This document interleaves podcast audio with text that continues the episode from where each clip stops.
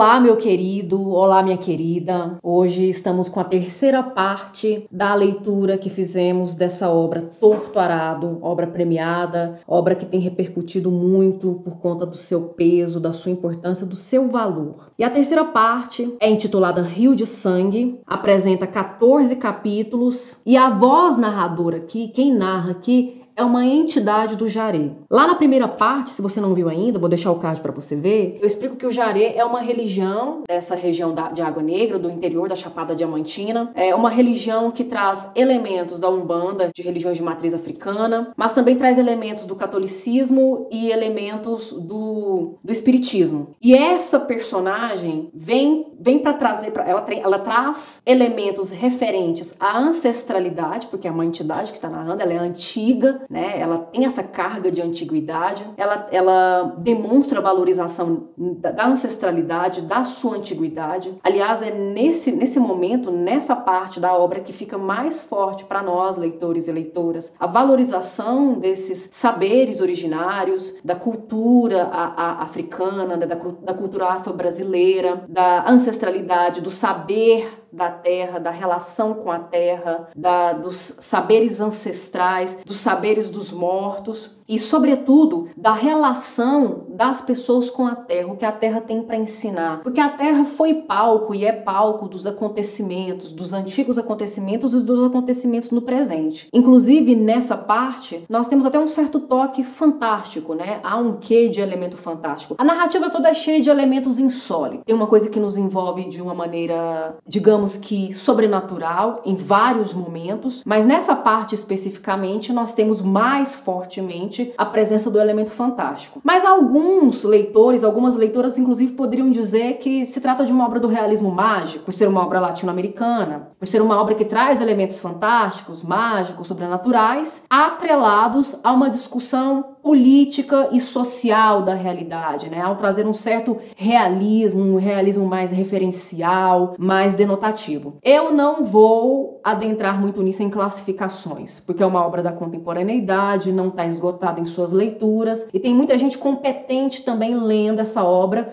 É, a, a, na internet, né, em eventos, em situações em que a literatura contemporânea tem sido muito debatida. Mas coloco aqui essa possibilidade de leitura por trazer esses elementos atrelados, associados, como em outras obras da América Latina. Pela perspectiva dessa entidade, que tem uma carga de antiguidade antiga, nós temos um elemento histórico referente a essa região da Bahia, né, a Chapada Diamantina, e por que ela recebe esse nome? Que é uma região que sempre foi palco de, de corrida ambiciosa pelo diamante, a exploração do diamante. É, é, muitos invasores chegaram para obter riquezas, e a gente sabe, né, de tudo quanto é história, isso já faz parte do nosso imaginário, já é até senso comum, já é até lugar comum. Sabemos que regiões que oferecem pedras preciosas, metais nobres, são exploradas de modo a destruir a natureza, comprometer a condição da natureza na região e também traz muitos registros de violência, porque é um tentando levar vantagem em cima do outro, é um tentando ser mais esperto que o outro, e aí os conflitos sangrentos, os massacres se tornam mais recorrentes quando se trata de lucro, se tra trata de ambição, se trata mesmo desse desejo avarento, desse desejo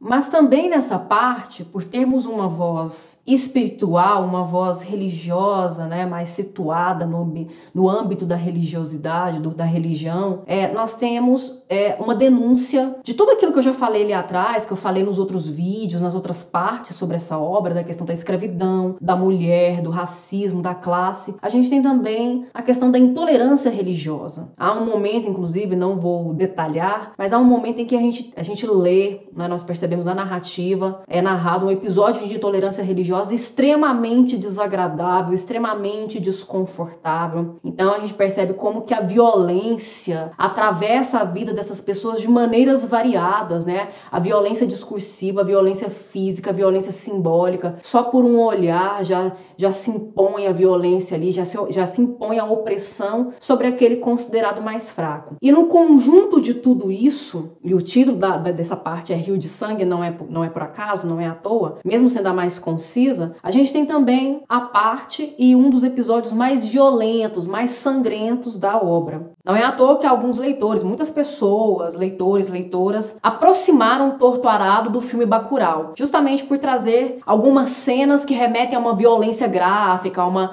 a um derramamento de sangue mais tangível, mais palpável. E justamente por conta dessa aproximação que muitas pessoas fizeram, vamos terminar esse vídeo e essa leitura de Torto Arado com a música que encerra o filme Bacurau, porque sobre a terra há de viver sempre o mais forte.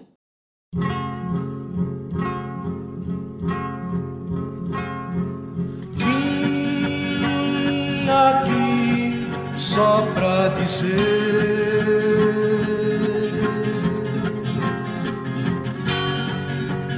ninguém há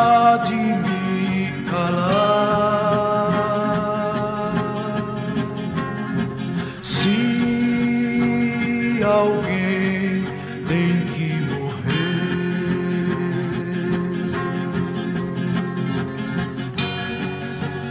Que seja pra melhorar.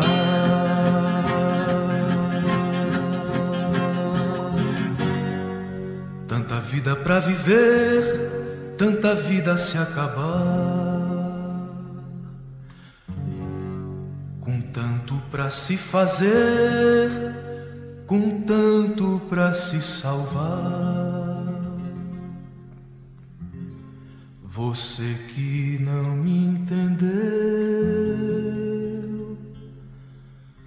não perde por esperar. Ah, ah,